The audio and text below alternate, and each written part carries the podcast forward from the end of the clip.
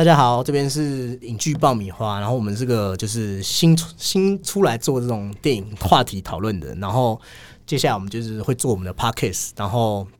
从今天开始我们就会每两周带给大家一个讨论，然后我是主持人 Summer，然后我的搭档是呃鸡哥，来鸡哥跟大家打招呼。哎、h e l l o 大家好，我是鸡哥。OK OK，然后就是最近大家应该关在家里，应该已经觉得非常的就是苦闷，然后政府又宣布那个三级警戒要到七月十二，所以今天一开始就是想跟大家聊聊，就是疫情之下会有哪些片段，因为毕竟在家里的时间比较多，然后大家大部分都是有些人都已经开始分流上班了，那所以我这边还想问一下，这个鸡哥平常都是会看哪些就是电影啊，或是影集之类的？诶、其实电影的话，我觉得有几部是比较符合我们现在的这个这个情况，算是比较应景啊。OK，对啊，因为像是我们现在的话，其实都呃，基本上呃，要么就是你会在家工作，或者是你根本就是已经停工了这样子。你有点悲惨。对啊，真的很悲惨这样子。然后像是诶、我其实有准备六部片，像是那个《楚门的世界》，哦，有点年代啊。对，有年代，不过它还是很，诶、我就算是呃相当经典的片了，因为它可以其实从蛮多的角度去看这部片的，像是它有一些像是比较讽刺媒体的一些呃的角度去做切入，还有像是我们这些呃普罗大众啊观众，其实都有这种窥探欲望嘛，等等的。我有个我有个小小纳闷，嗯啊，你小时候看完《楚门的世界》的时候，就有没有怀疑自己所处世界是真是假？是真是假？当这个当这个当然是会有啊，但是其实其实呃，最后啊，那个导演其实以一个那个造物者的那个角度进来，其实我发现，就是其实他其实没有好坏，他就是有点像是一种选择而已。就是其实楚门到最后，其实他也没有觉得这个是好还呃踏出去或是留或是留下来，并没有好坏，而是基于他自己的选择而已。OK，那你看看周遭那些观看的观众，他们其实也没有说，诶、或呃，应该是说没有支持他应该做哪一种选择，除了他那个他的那个初恋以外，是希望他走出来嘛？对对对对对不对？对啊，那还有其他就是推荐给我们观众的吗？还有像是呃鬼店，这个应该很经典。哦，库伯利克，对，这个比较不用多做描述啊，它就是在那个就是一个与世隔绝的一个一个山上这样子嘛。对对啊就是疫情如果疫情前晚上想要自己吓自己，鬼店蛮适合的。其实吓我也倒是觉得还好，它其实没有太多那一种像是就是其实现在恐怖片很喜欢做 jump scare 嘛，它其实还好他他真的是用，我觉得是用氛围，是用一个氛围，还有就是在一个很安静情况下，它给你一些一些小小的噪音，让你很有那个压迫感。对，就就是是库那种伯利克强项。然后再来的话是隔离岛，啊，格里岛也是对非常，因为我们都喜欢看有点就 cycle 的东西。没有，等等也是会有一些比较轻松的片段 OK，啊、那我们赶快来听一下有没有轻松的。对，那像是呃，今天暂时停止，啊，对。是一部对。对，它的它其实我觉得它适合呃适合这个情况下应景的原因，是因为我们其实现在我们现在其实即便是假日，我们平常应该是对假日是一个比较呃会抱有怎么讲，就是呃喜悦的你说假日对啊，就是你可能呃休假连去还有连假的时候，你可能会比较比较有安排啊，或是可以出去踏青，就是逛逛卖场，跟朋友出去吃饭啊、看电影等等。但其实现在的话，你假日基本上就是一成不变。对每天都是假日的感觉。对啊，那像这部电影，就是它其实它它呃它其实就是一个呃气象呃像是气象播报员啊，对啊，那他其实就是在一个在一个他很讨厌去的一个节日，那他日复一日。土拨鼠日嘛，对对对对，他 就他就这我样，有印象。就是这样，日复一日，每一天都过同样的日的日子，这样子，就像我们现在过我们的我们也是每假天都日像好像都像那男主角一样。对啊，对，然后再来是那个呃全境扩散，啊，决定扩散。对，因为它其实它其实这个这个应该是说他这个背景很像就是在描述嘛，就是就是像贴题，对，很贴对题，，就是我们可以跟着每一个呃每一个感染者，然后就是就是就是贴近他们的一些一些生活轨迹，然后看着这个病毒的传的传播。对，对啊，然后另外一部啊，另外一部是那个《未来总动员》。哦这部我没看过，对啊，这部分其实它也是有一点像是呃，它也是有一点变呃病毒的主题在里面。不过它有一个蛮贴切，就是其实我们近几年看电影，其实他们很喜欢搞那种时空穿越的，它其实有一点点的结合这样子。对，这个也是蛮推荐大家去看的。OK OK OK，我我觉得这鸡哥又帮我们介绍很多这种就是符合疫情，然后又有点就是有点年代的片。对，那那这边我当然我就是不影响后面主题讨论了。我这边简单，我觉得最近有几部片是真的比较新，我觉得鸡哥来介绍旧的，我来介绍新的。对我觉得一部最近有几部影集其实蛮推荐的，尤其是这个叫什么？这个疫情之下，这大家的时间真的是非常的闲呐、但我不知道是每个都这样，我自己是很闲。然 后我觉得有一部还蛮好看的，是那个凯特温斯雷。凯特温斯最近有一部影集叫做《东城奇案》，对，他就讲他一个小城，那个一个很破败的城市，然后大家就在里面会有一些，就是他在他里面是个警察，然后他从一起案子，然后延伸案外案这样，然后我记得大概六集七集而已，就是其实蛮蛮快可以看完一部剧。那其实我觉得这部片稍微讲一下，就是说我觉得特别。除了是那种办案式的，现在很流行这种电影，那再来就是说，凯特温斯雷其实在里面有蛮多，就是跟导演就是说，尽量就是可能他裸露的时候，或是他一些发福的样子是什么，导演导演都希望他尽，他都希望导演尽量不要修图。对，包括听说那个海海报宣传照出现的时候，他也有跟这导演说：“你那个修太多了。”那个就是凯特温斯也认为说，啊、他在里面其实已经演到像阿嬷，已经有一个小孙子了，那他就是希望可以忠实呈现那个感觉。就是比较呈现一个自然美啊。对对对对，凯特温斯雷一直好像都是这种形象嘛。对，然后最后再介绍一部剧，我觉得这也是我人生比较少看，它是个泰剧。对，然后也是它是 Netflix 的，对，然后是就是个转学来的女生，之前我们的粉专也有介绍过，然后我觉得她很特别，就是说，其实现在校园霸凌层出不穷哦。对，鸡哥应该没有被霸凌过吧？呃，这不好说 我自己是也很少啦，对，但是我身边的人确实有这个案例。那转学的女生就是她，特别是说她，即使剧里面有明确说明，但她就有点类似撒旦的女儿，那她每一集都会转学到一个学校，然后去发现那所学校的问题，然后让那个霸凌或是学生或者霸凌的家长去自食恶果，那个果恶果都很恐怖，有点像恐怖片。但是其实里面的女主角 Nano 就是她，虽然很像富江那种感觉，如果大家有看过那个伊藤润二的漫画，是是是对，但是她跟 Nano，她跟富江不一样，就是说她是在整治这些恶人，富江有时候感觉只是这样搞破坏。哦对，他就是用一个比较手段比较激烈的方式来做制裁啊。对，然后这部片饰演的演员就是齐恰，是泰国很有名的演员。那他自己有讲，他在演这部片之前，就是其实就是看了很多富江的漫画，所以当然大家就是，然后他们又美美的，所以会结合。我觉得喜欢那种就是校园电影的，又是有点猎奇黑暗风格，我觉得可以去尝试这部。这部最近在 Netflix 的评价非常的高，对。我们刚才聊了很多，就是说那个近期就是大家在那个疫情之下看的电影，那就是疫情之下其实也很容易联想到一个东西，尤其是疫情就会想到病毒。那最近又很流行所谓变种病毒啊，讲到这个大家出门要小心。然后就是变种病毒，大家就会我觉得自我我就想联想到僵尸哦，对我也是。对，就是大家都通常都会，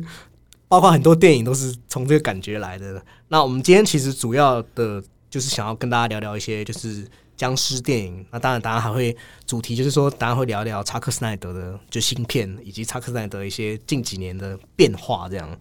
那我觉得讲到这个活尸电影，就是通我会先想到就是刚才讲的查克斯奈德那个活人生吃系列。对对对，对，可是鸡哥对活人生吃应该有印象。是有影响，但因为其实我看这部片的时候，其实蛮呃，其实我看两次。那我第一次看到的时候是小学大概五六年级嘛，因为那个其实有别于比较早的，像是《恶灵古堡》第一集嘛。哦，对对，因为《恶灵古堡》它其实啊比较嗯比较有一点带一点科幻的的感觉在里面嘛，像是它有一些呃，像像那个女主角本身的那个身份就是一个特务，然后还有一些比较夸张的变种的怪物，然后加上那个保护伞嘛，它其实是一个公像司对不对？对，像啊是一个地下的要塞这样子。那其实浑浑身吃它的一些一些里面的角色，其实让人比较容易有代入感，对，而且它是应该是我小时候第一次看到会爆冲的僵尸。会有点吓人。对，那对，就是哇，原来僵尸片可以有这样子的一个呈现。对我们大家也会在就是就查到这部片详细讨论。那讲到我觉得这个疫情比较接近的话，之前还有就是比较有名，就是包括《毁灭倒数二十八天》跟《二十八28周周》的两部系列。然后我自己印象很深刻，只是说还有《阴尸路》的系列。对对对，对，像《阴尸路》，其实我是比较少看影集啊，我大概《对阴尸路》看到第三季就没有再看下去了。很多人好像蛮多人都弃追的。对，但我觉得《阴尸路》其实蛮符合疫情之下的一个原因，是因为它其实有很多人性的探讨，包括就是它里面可能有讲到一些就是抢物资的问题啊，或是什么。那我们就会想说，如果世界继续这样下去，那人类的资源或什么的话，那其实真正在疫情之下，有时候恐怖的不一定是病毒或是僵尸，我觉得人心也是个，就是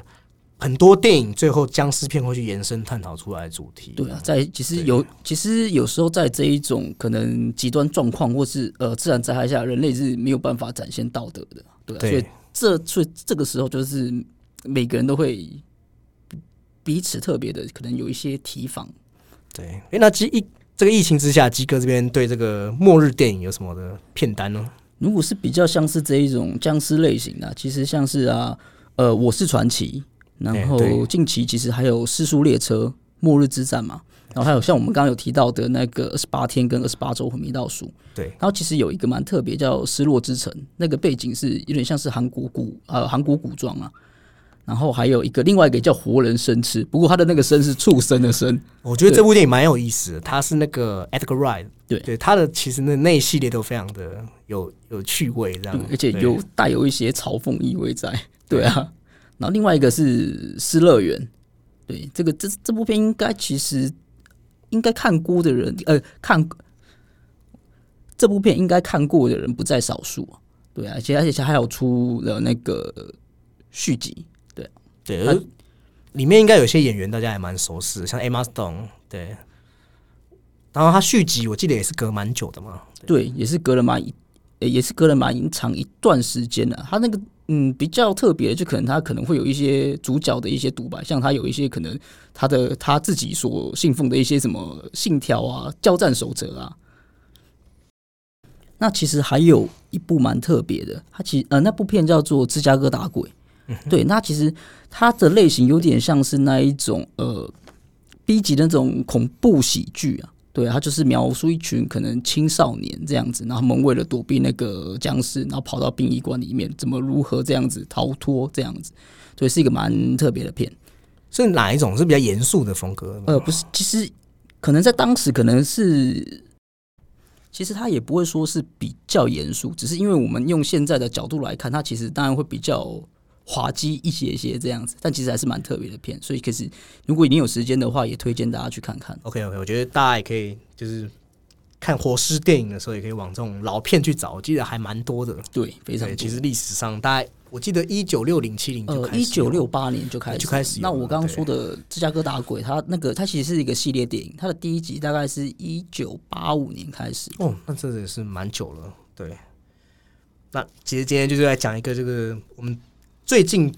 终于又有新的活尸电影，对，其实暌违了，暌违。其实一直都有啊，只是说这种有这种等级的，其实说呃这个导演讲出来就是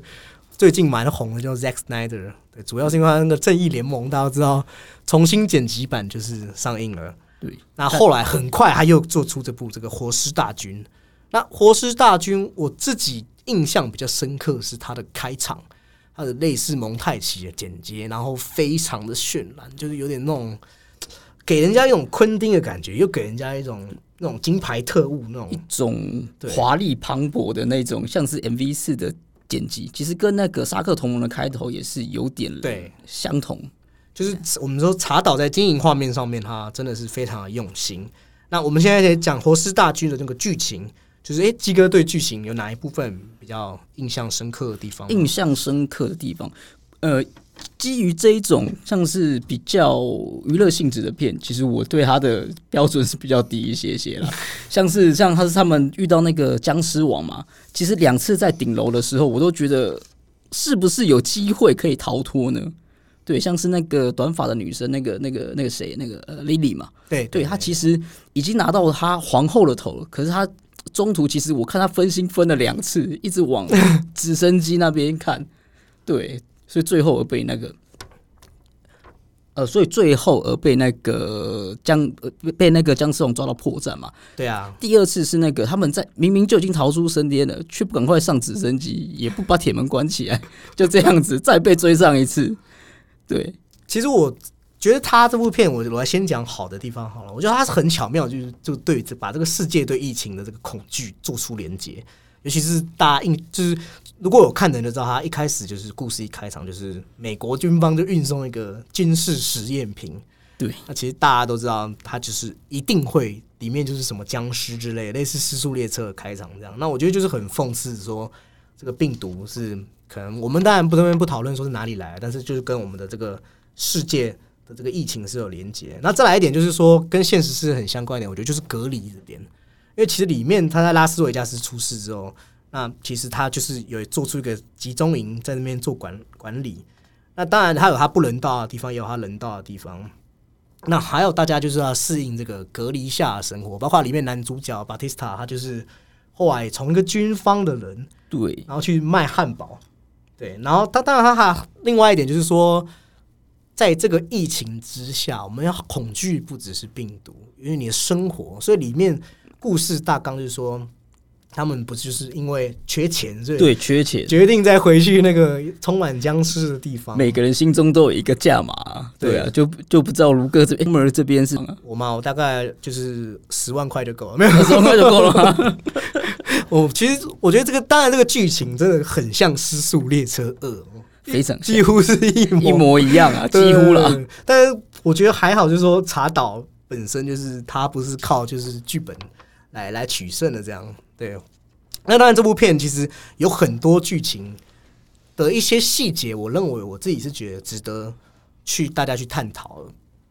那当然有好有坏啊，我觉得一来他开场的时候把所谓的角色做了很详细的介绍。那给人家有一种就活尸大军，就是可能有多少本领啊，或者多少故事的感觉，就是有一种像是你在看漫漫威英雄集结的感觉，这样子。对他要好好去说明这个东西，但是后来就是慢慢你会觉得说，哎、查导你自己是不是忘记了自己有哪些个角色？对，这个其实常常会出现这种事，因为当你的人物过多，你又没有办法好好的这样子铺陈堆叠人物性格的时候，常常其实会有这个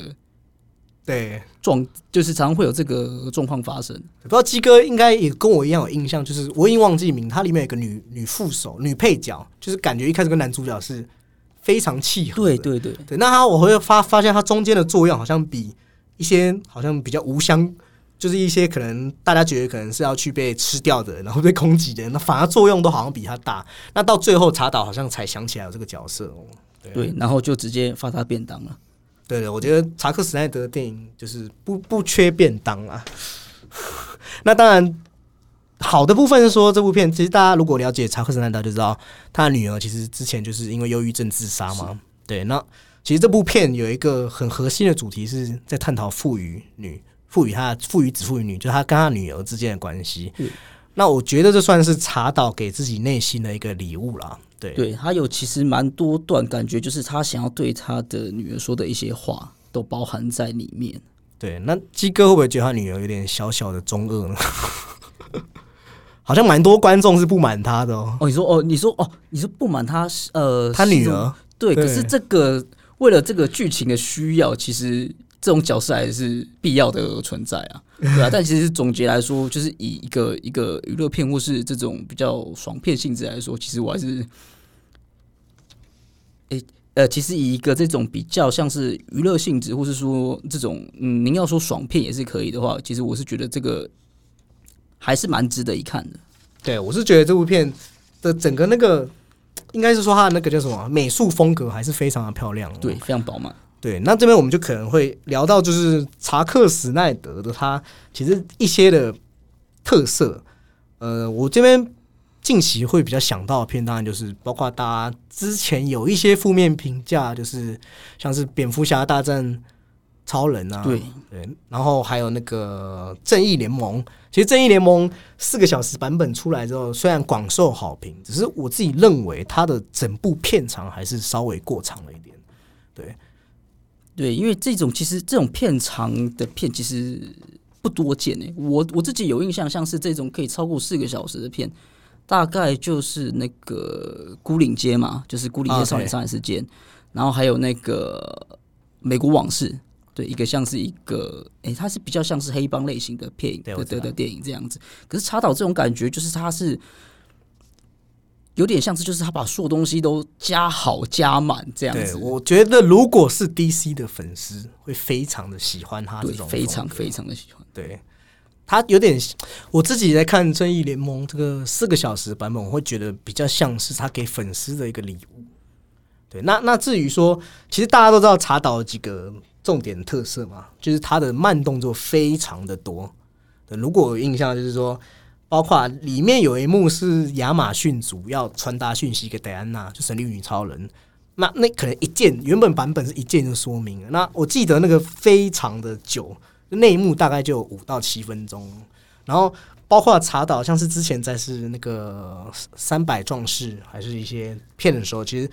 有些是好，也是坏。例如说他在打斗的时候呢，像一般电影制作人通常会在电影场景中就使用特写镜头或是快速剪辑。那查导就是可能尽量就是展示细节。那可能啊，你看他那个拳头互挥的时候，会很像你在看 YouTube 按零点二五哦，那按零点二五倍的那种感觉。但其实三百壮士，其实我觉得他掌握的都很好诶、对，对，我觉得这部得片算是对他的那个那个变焦，或是您说的那个慢的那个慢动作很好。其实它是跟他的整个剧情那个还有画面，其实其实配起来是相当的和谐的。对，那其实你说像是可能后期的，像是呃正义联盟也好，或是其他 DC 片也好，我觉得它其实用的有一点太过度了。对对，对，就是你适时的使用，其实会给呃会给观会给观影者一个很大的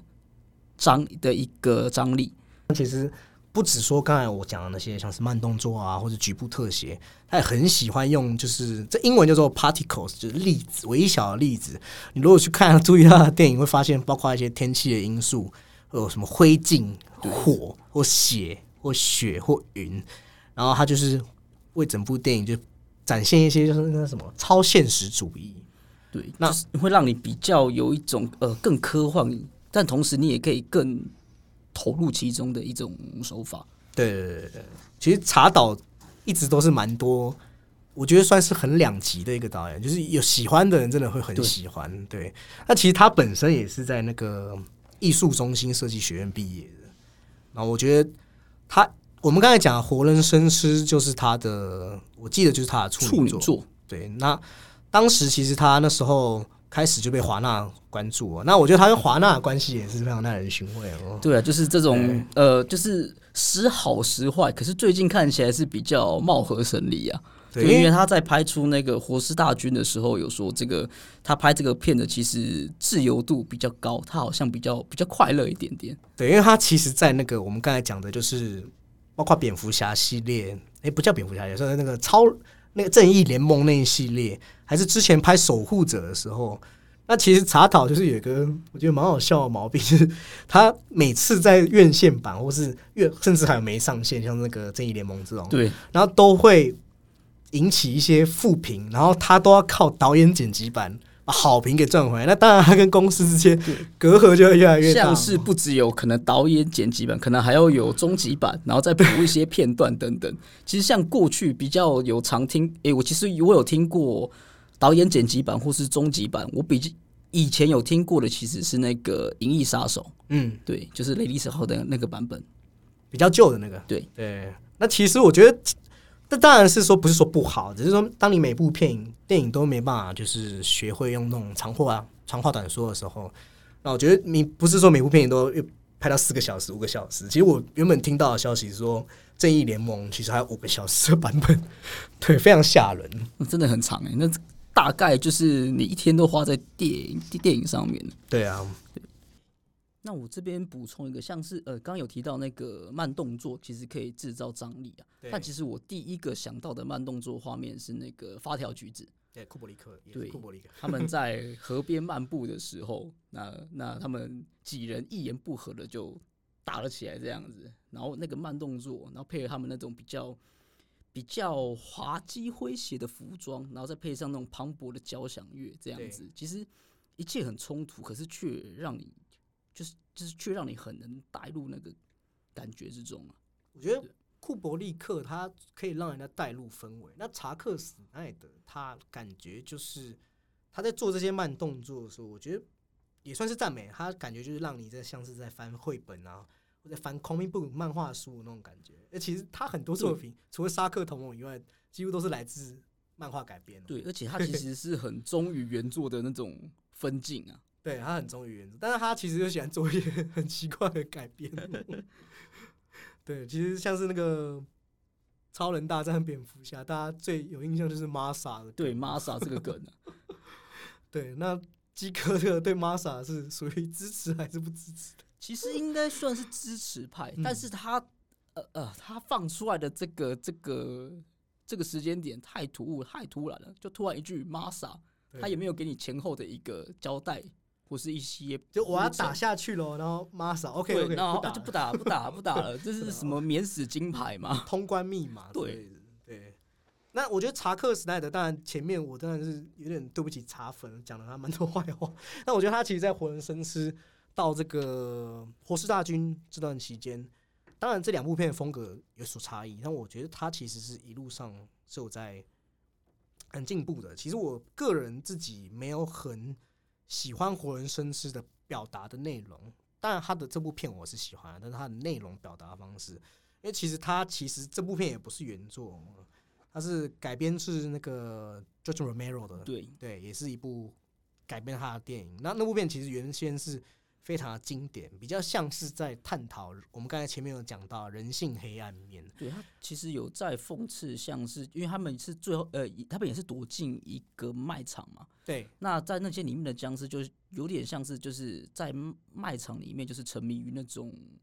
物物质物质。那时候美国对那个关系，因为那时候美国刚好是就是经济社会啊或什么的时候，对，有点像讽刺。那如果用现在讲法，就是说讽刺资本主义。对。就是对，就是或是被物欲支配。对，但活人深思其实有很明显不同的解读方式。像是如果有看开头的话，它其实就是因为那时候是我没记错是二零零四的片，九一一发生三年之后，那它其实开头其实是有很多就是伊斯兰的一些可能他们去镇压伊斯兰或是一些伊斯兰一些暴力的一些画面。对，它有总会让他觉得是在暗指暗指暗指什么？对。对他有意无意的，就是想把这种僵尸的这种形象带入到这些伊斯兰教徒身上。对，那其实我觉得那部片，包括他到后面，其实像里面啊，我比较有印象深刻是他他那个比较好的那个比较善良的男主角。对，那他其实最后也是蛮惨的。对，那当然这个不是我要重点，说他的查克·斯奈德这部片里面，就是你看不太到他的角色心境上面的成长。那包括你看到最后那个，其实比较让人喜欢那个角色，他选择壮烈牺牲，因为他在整部片没有成长，所以他的牺牲没办法给你带来太多的感觉。对你不会如果对他感，不会为他的死感到扼亡，或是觉得他可能，诶，他如果真的逃出升天，他会有怎样的发展？对我觉得这个是查克山德在营造角色上面，就是早期有时候会有一些问题哦。但是，但是他当然，因为他很喜欢去补充一些人物设定，所以你看他像是正义联盟，他就帮忙把那个人物形象比较缺失的闪电侠和钢骨补足。但他在角色心路发展那边又显得就稍微薄弱了一点。还有给他一个很好的背景故事，但是却没有给他一个好的成长故事哦。我觉得这是他常常比较可惜的。就是我们可能在旁边看着他如何成长，但我们没有了解，就是没有跟这个角色有过对话对谈的对，感觉。就是我们都知道 Masa，OK，Masa、这梗其实我也是接受的啊，但是你可能有没有足够的故事让大家知道这个字的影响力？然后，但是你在看他的《活尸大军》的时候，我觉得他个人在这方面就是整体来说是非常有进步的。对，里面他对父亲的那个对女儿那个感觉，其实我们是有感受到其中的变化，而不会像《活人生吃》呃有点在情感张力力道上面不足啊。那当然，我觉得这部片有一个蛮有意思的点，就是它的结局。像我觉得那个查克斯莱德非常有趣，就是说它的结尾的部分，像是他在《正义联盟》里面，就是做了很多 版本结尾，都像是送给呃影迷的那个彩蛋。那总是有时候会稍微让人家觉得有点多余啦。那包括像是这个活尸大军的部分，就是最后其实那个情感的铺张已经是蛮饱满了。那我认为就是他。巴蒂斯塔男主角救他女儿那边其实就是个蛮完美的地方，但后面他又硬加一个黑人那边的那个剧情，对，那先讲彩蛋的部分。其实我觉得现在蛮多电影喜欢塞彩蛋，已经塞 已经有已经有一点到病态的程度了。他有时候不，有时候不不止一个彩蛋，要很多个彩蛋给你。对对，当然这是有好有坏。那您刚刚有说那个那个火势大军结尾的部分嘛？那因为就是他们最后其实逃出那个核爆范围，其实是坠其实是坠毁的。那最后其实那个巴蒂斯他女儿就是当然。他已经准备要尸变了，但因为有前面的一些一些情感上的堆叠跟转换，所以他其实其实他最后拿起枪的时候，其实我们是比较有感受的。对，那其实你刚刚也有也也有说到一个转折，就比较讽刺的一点是那个被关进金库里的黑人，他其实才是最后的一个生还者赢家。对，但是到了飞机上，他又发现，哎、他又被咬了一口。对他早就被咬了。对，所以可能如果